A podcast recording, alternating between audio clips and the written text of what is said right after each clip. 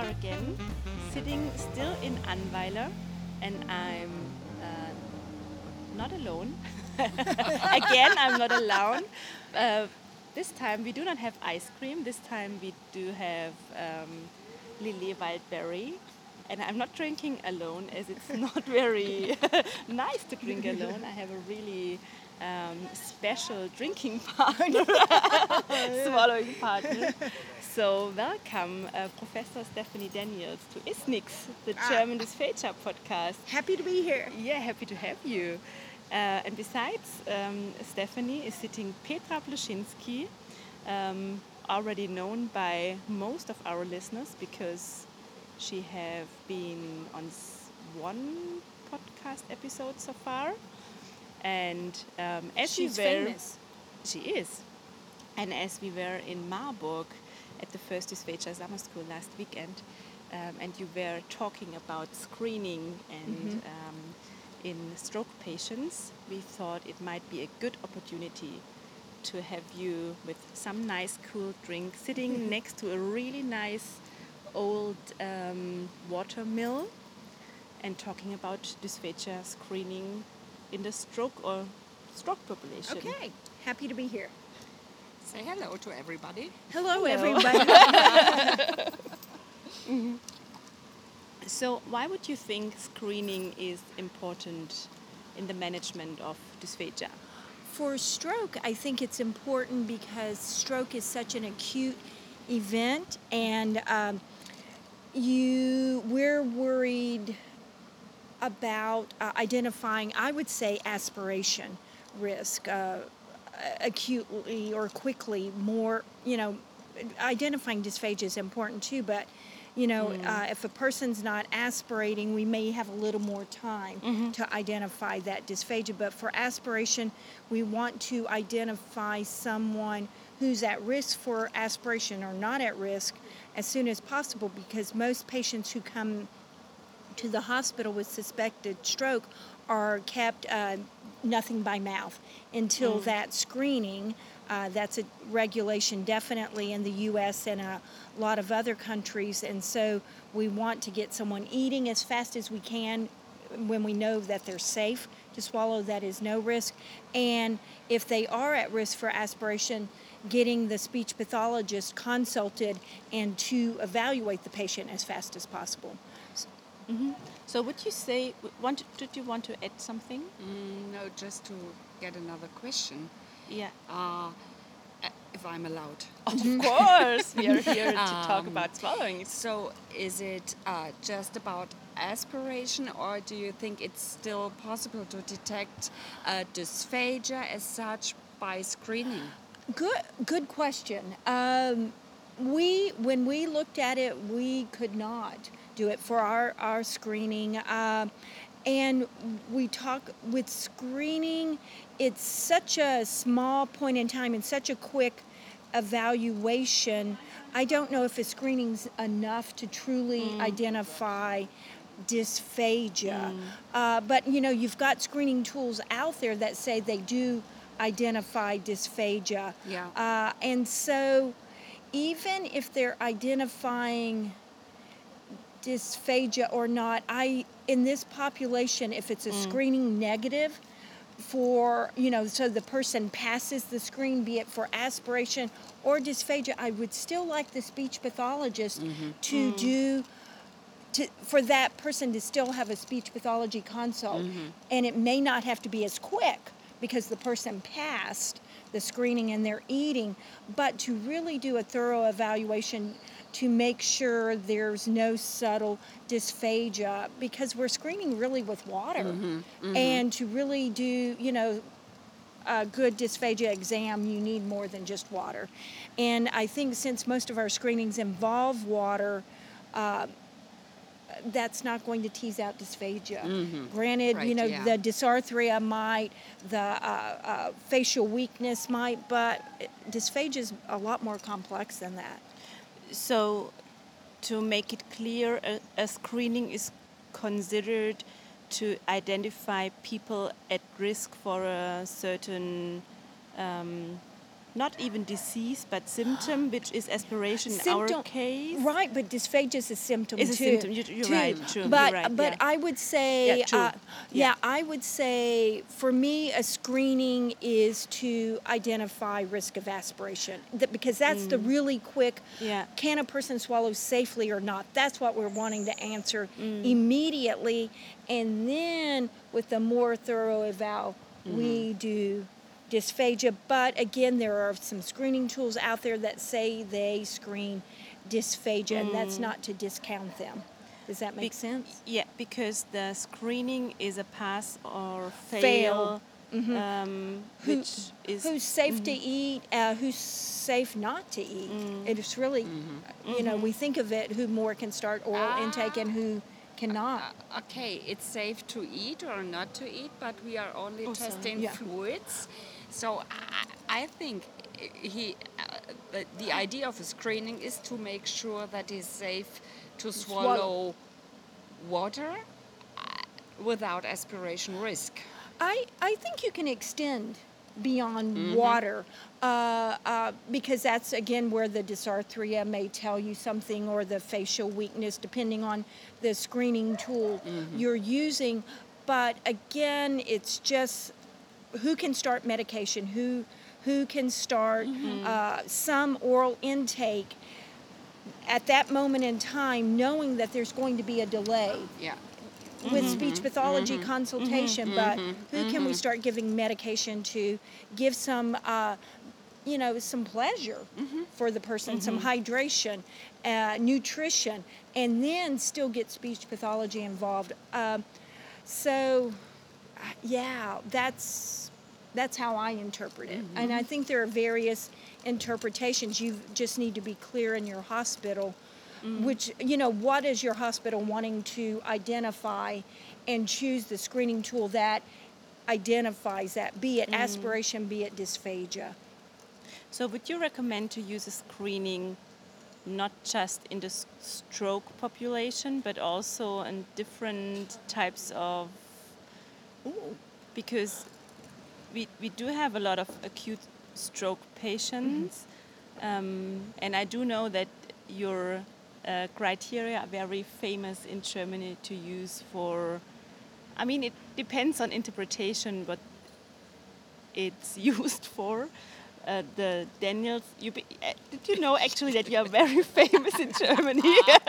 and I do know because the Daniels. i'm shaking my I- head yeah, I know, no, no, no, wait, I'm wait, wait, wait, wait, wait, I'm not finished yet. No. The Daniels test, and I have my hands like for um, Gänsefüßler.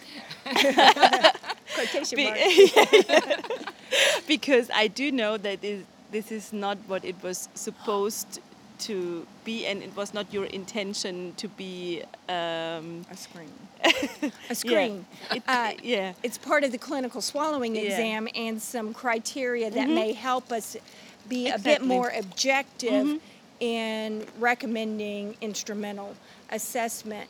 So, for screening in other populations, so to me, the Daniels test, though I would not say. I would say the Daniels criteria, Criteria. Criteria actually, or the things. two out of six, Right, which is it's I right. I use it's part. it's part it. of a clinical, Clinical, yeah. swallowing exam, which involves cranial nerve Yeah. assessment, a much a, a longer assessment. Yeah. Uh, so you know, really and it's just the criteria to object. yeah, Yeah, but yeah.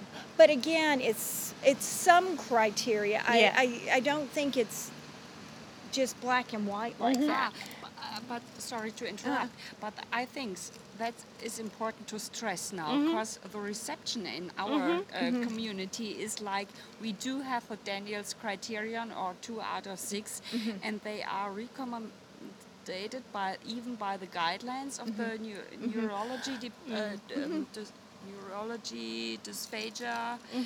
Um, uh, doing isolated. And I think the talk you give us in Marburg uh makes me feel we do have to expand it. And we did a wrong interpretation, giving only the two out of of 6 and we that leads us to um, leave the other Mm-hmm. examination parts out. Mm. It's it's a it's a, schn- a shot in time of a bigger exam, and I think mm. it can really help guide but I think you've got to look at the whole person. Mm-hmm. And definitely, if I get uh, two out of six, I'm I'm going to do that instrumental. But say if I don't, but mm. I may see some other things happening that I'm going, I'm suspecting pharyngeal dysphagia.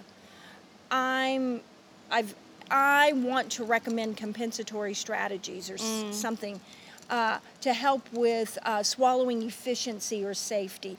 I want to recommend uh, rehabilitative approach because I believe there's an underlying impair- impairment.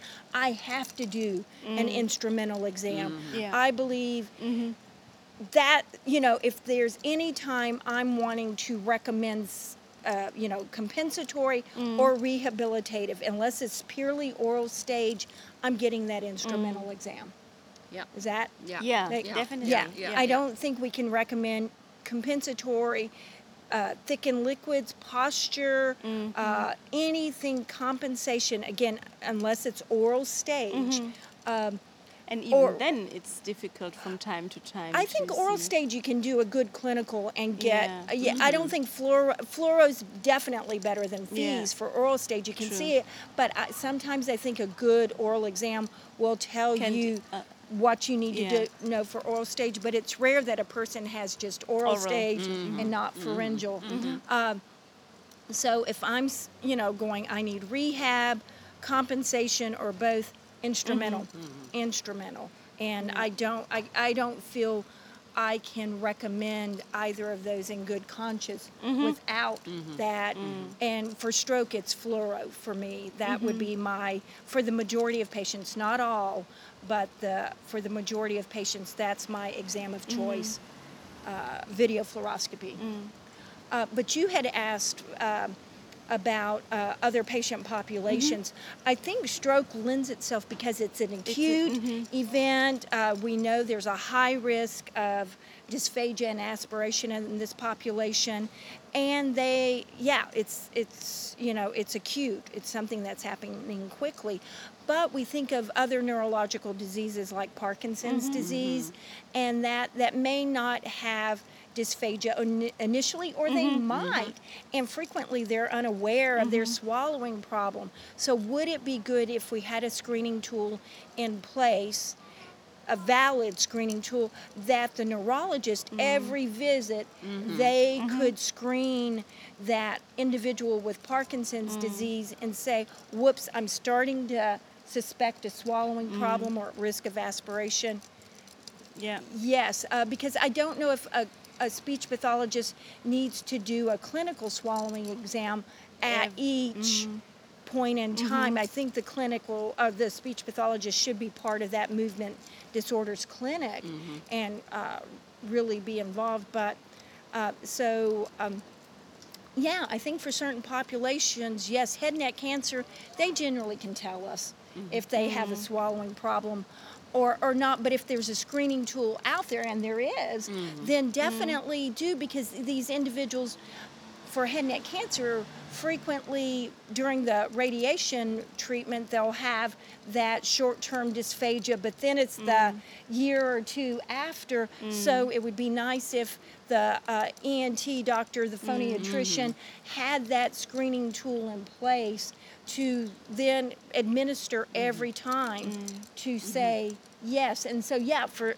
and uh, again for even for head and neck cancer they can frequently tell us they have a swallowing problem but as the disease pro- progresses we get neuropathy and that the sensation may not be there yeah you've got it you would like something more than just maybe an EAT-10 for uh, that screen Look more for functional impairment and things like that. Yeah. What do you think about the ICU patients? Mm-hmm. Do we have a um, real screening, valid screening tool available for those? I, you know, the only no, uh, uh, in a nutshell, I don't, I don't believe that's not a population I work with, and usually it's they're in ICU because of a disease. So if it's stroke, we would use the stroke. Sure. But but let's say they're trach and vent. Or cardiac?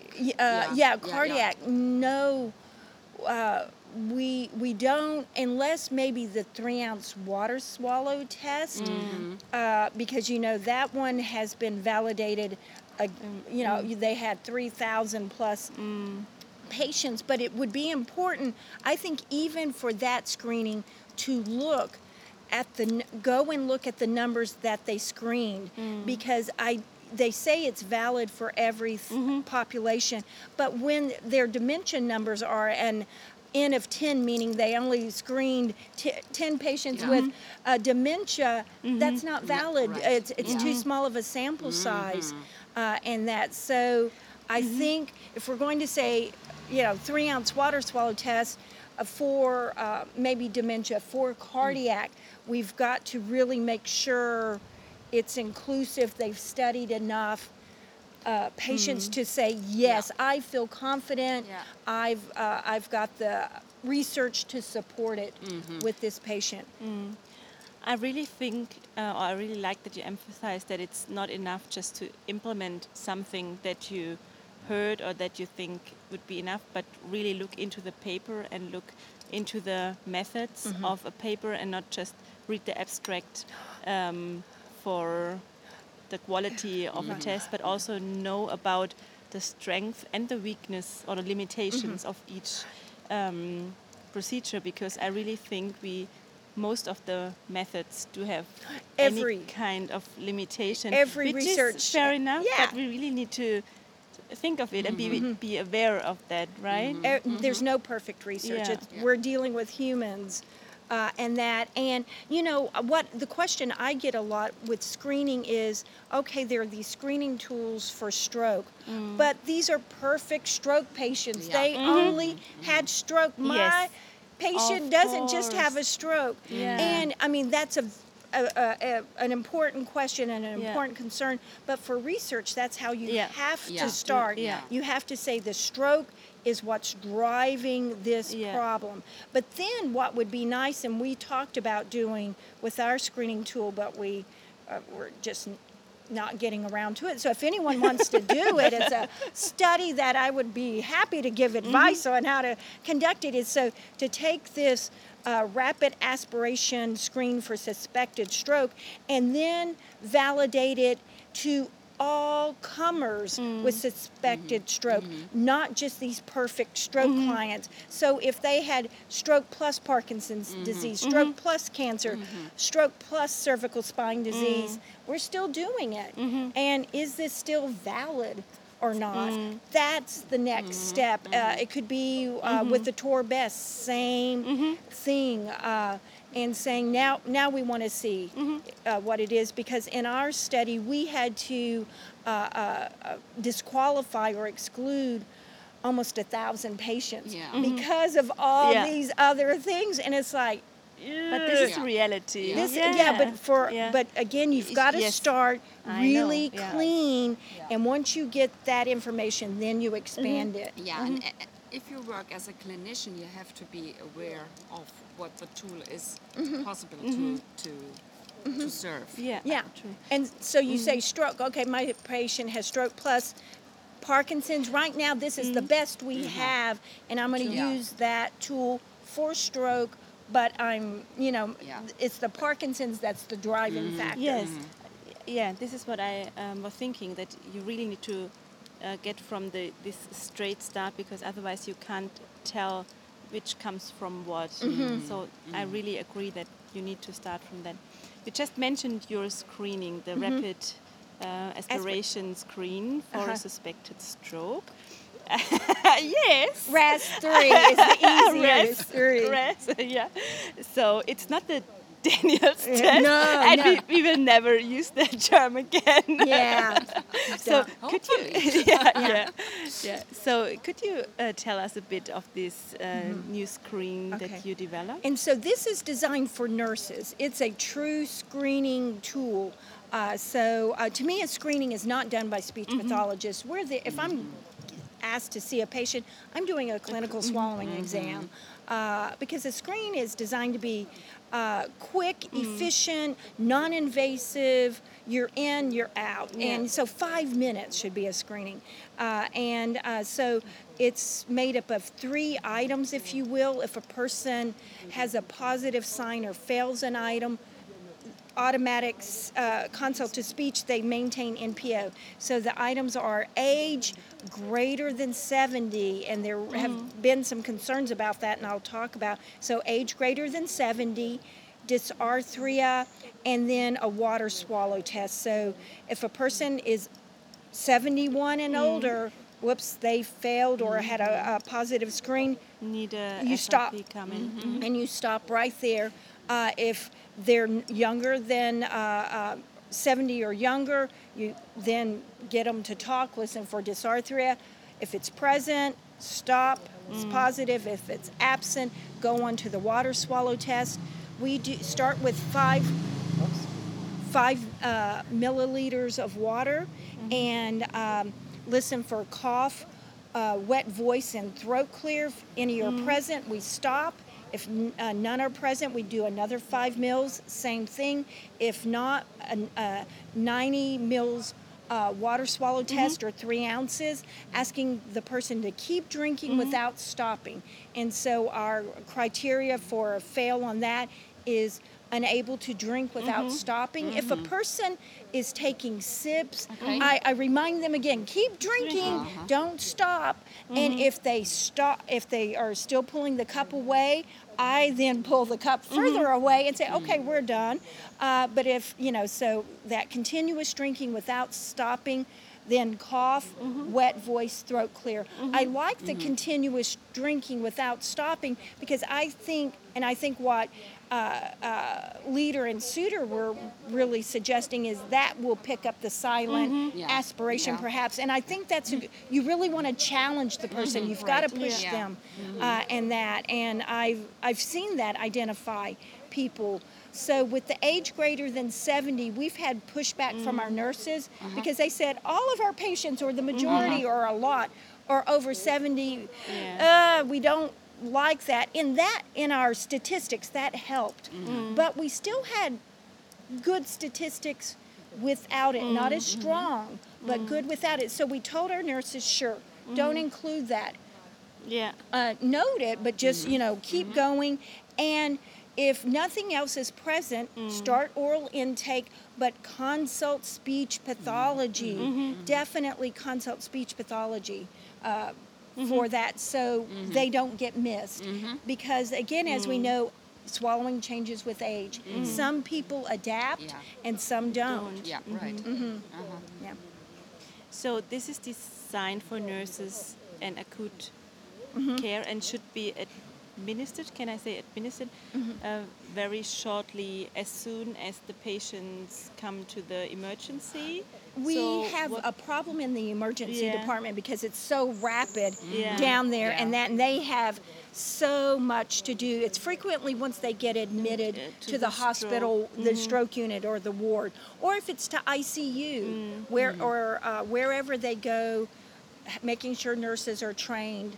And uh, then screening as soon as they can. Again, a person has to be awake and alert to be screened. If they're Uh-huh. not, Yeah. no screening. Uh, True. swallowing's the Yeah. least of their concerns. Yeah, yeah. If they can't be seated, at least a minimum of 40 f- degrees, 45 degrees Yeah. upright, preferably 90 degrees.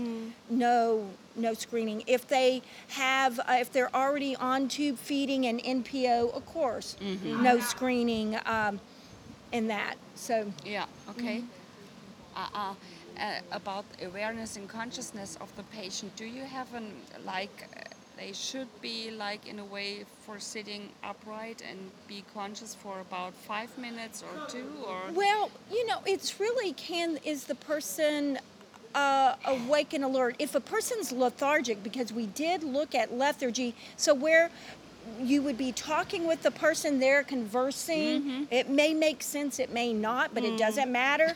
They're just awake and responding. But the moment you stop stimulation they fall asleep that's really not awake and alert. Mm-hmm. Yeah. so they have to be able to participate. If mm-hmm. you find a person easily drifting off No. If a person's just drowsy because they haven't slept enough, which is frequently the case, let them sleep and then come back a little mhm. later.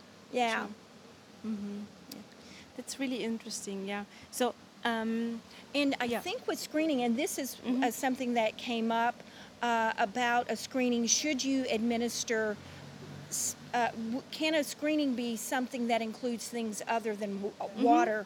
And I really think, again, we're asking our non dysphagia experts to complete the screening. So typically, a nurse, at least in the US, or a physician in training, mm. they're not experts. Mm-hmm. And so I think asking them to administer thickened liquids, uh, semi solids, mm. solids, it's not feasible. First of all, mm-hmm. where are they going to get all of this material? Mm-hmm. Uh, and th- they're making other judgments. And if they're making judgments that then influence diet, no, screening is you if you pass it's a regular diet mm. regular diet regular diet. If a person maybe needs a, uh, because of dentition a mm-hmm. chop uh-huh. diet okay fine you know you can talk with the client or family mm-hmm. and that but a lot of patients who are edentulous or without teeth can chew mm-hmm, fine. Mm-hmm, don't put your mm-hmm. finger in their mouth be careful. Uh, so again screening you know we again it's mm. got to be feasible too. So when choosing is you know and i think if it goes beyond water we're talking more of a clinical swallowing exam and that. So I, I would draw a line with kind of the definition of screening mm-hmm, mm-hmm. and say if it goes beyond that it it may be more of a clinical swallowing protocol mm-hmm. you know in that. So, um, which means that we as a profession really need to be aware about um, what content is supposed to be in what context, and that our uh, it is definitely in our scope of practice to do um, thorough full clinical swallow evaluation. Um, that we need to advocate for instrumentals, for recommendations, for uh, diagnostic and therapy recommendations. Um, but um, at least in the stroke population, at the beginning, at the very beginning, it should be a really good screening that we can identify the patients at risk, um, but not to over identify, so that the patients who are not at risk um, may be able to. Yeah, yeah, go See, for it, I, go I, for it. That would be great if we had the screening tool that didn't over Yeah. identify that ha- was super high But, sensi- yeah, specificity, speci- but we tend to sacrifice, Yeah. and we have to because Bec- yeah, aspiration can cause pneumonia, pneumonia can cause Cause death, death, yeah. and so you're willing to take those few. You know, it's got to be a course, few yeah. patients that you're over identifying. Yeah. Mm-hmm. Uh, like with our screening, uh, we don't have great specificity. Mm-hmm. And I think part of it, we may be a bit underpowered, meaning we Mm. need more subjects. Mm-hmm. uh and that, and we had 250 Okay. subjects that we did, and that's quite high. But I think, right. Yeah, given the uh-huh. incidence of aspiration, it was low. So I think we needed uh, more there. But I think it's it's a trade-off, and you want to have you. Otherwise, you would be screening everybody, Yeah. or keeping Yeah. every, or keep. I shouldn't say not screening, but keeping everyone Everyone, yeah. NPO until True. speech pathology, and we yeah, don't and, yeah, want that. But um, it's that balance. I think Yeah. sensitivity has to be ninety percent or Yeah. above. Uh, specificity as high as you can get Yeah. it. Yeah. perfect. Despite the fact that we don't have any standardized or, or validated clinical assessment tool, right? Mm. Yeah, Or do we? There's don't- the Mann assessment of swallowing mm-hmm. ability Yeah. that is validated mm-hmm. for stroke. So mm-hmm. there would be the question, yeah, as a speech pathologist, we do have that. Uh, to be honest, as a clinician, I I don't use. I, I want more items there. Mm-hmm. To me, it's mm-hmm. not thorough enough. Mm-hmm. I, I like a. I don't think the cranial nerve assessment mm. is as detailed as I would like. There are certain things mm. that I would like, and I think, and again, with uh, MASA or the Mann Assessment of Swallowing Ability, I. Um, what was I about to say? Um, too much beverage here. Uh, I don't. I, I how they define dysphagia and what they did. I would like some more information. I don't think it's as clear. There maybe their definitions, and then what they're saying that the Mann or MASA does is that, from what I'm getting, and again. You've got to realize that my interpretation may be different Yeah. than yours, Yes. or Right. yours, Petra. yeah, yeah. Uh, you know, or you listeners out Yes. there, and Yeah. it's always go back to the literature and and read that Yeah. um, uh, and see am I, am I just interpreting it wrong uh, but that it seemed to me that they were saying that from the MASA you could recommend uh, compen- you know possibly make mm-hmm. diet mm-hmm. recommendations. Mm-hmm. And and you, ag- again from a good clinical swallowing exam you can but i don't believe you can say thicken liquids uh, that this chin tuck posture worked or not. Uh, and i do not believe you can make rehabilitative recommended recommendations. And again my interpretation from them is you I think they think you can, uh-huh. and I would argue against mm-hmm. that. Mm-hmm. Mm-hmm.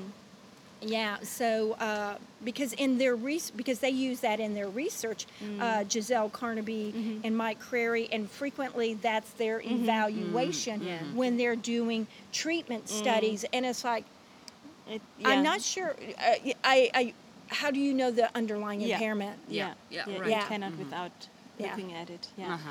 I uh, really think we have to do another episode at some point and talking about uh, clinical swallow examination and treatment. but I think for today and for the screening, we are done. And I really want to thank you very much, both of you. Thank you. it was a really nice um, uh, meeting. A good A exchange good of ideas. Yes, yeah, and yes, I could, That's yeah. fun. And I'm pretty sure that we are um, going on talking for a bit now, because this is what uh, happened earlier as well. That when we finished the episode and we were talking for like a couple of, Not allow ours, us some more beverages. of Yeah, course, and we do. always need a behind the scenes podcast, right? Maybe so not. Yeah. Maybe not. So better I, Yeah. I do hope that you have a, a great rest of your stay in Germany. I'm enjoying it. and you will uh, be back next year. In a year, yay. in Heidelberg. Yeah. So whenever someone want to meet you in person, they're all welcome to come to Heidelberg next June.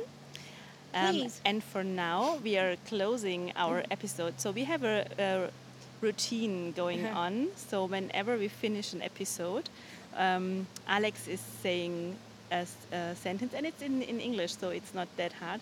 So I'm going to say, stay hungry, and then you can say, stay tuned. Okay. Okay? so thank you very much, and um, in diesem Sinne, stay hungry. Stay, Stay tuned. tuned. Bye. Tschüss. Tschüss.